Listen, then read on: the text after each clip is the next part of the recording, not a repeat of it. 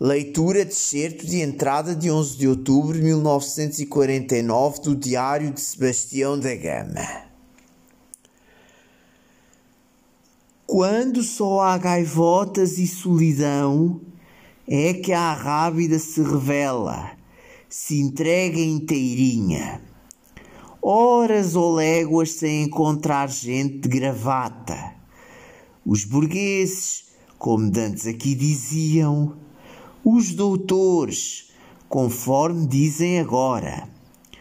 Horas ou milhas a topar apenas, a par das gaivotas, com pescadores de povos nos seus barquinhos pequenos ou pescadores de tresmalho nos saveiros ou nas canoas.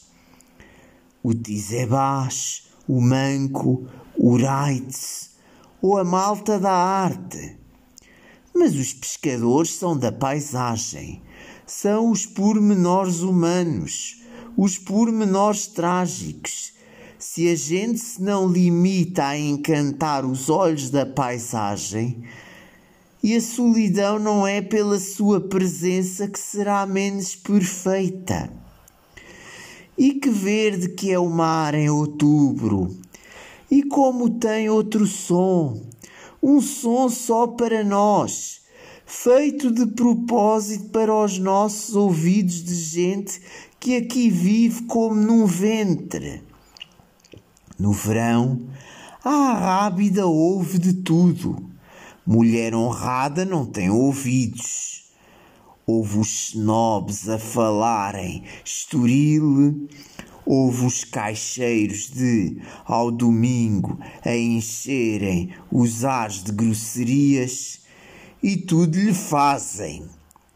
Põem-lhe passarelos de tábua sobre a praia, decoram-na de cascas de melancia, de cascas de lagosta, de espinhas, de outras coisas piores ainda.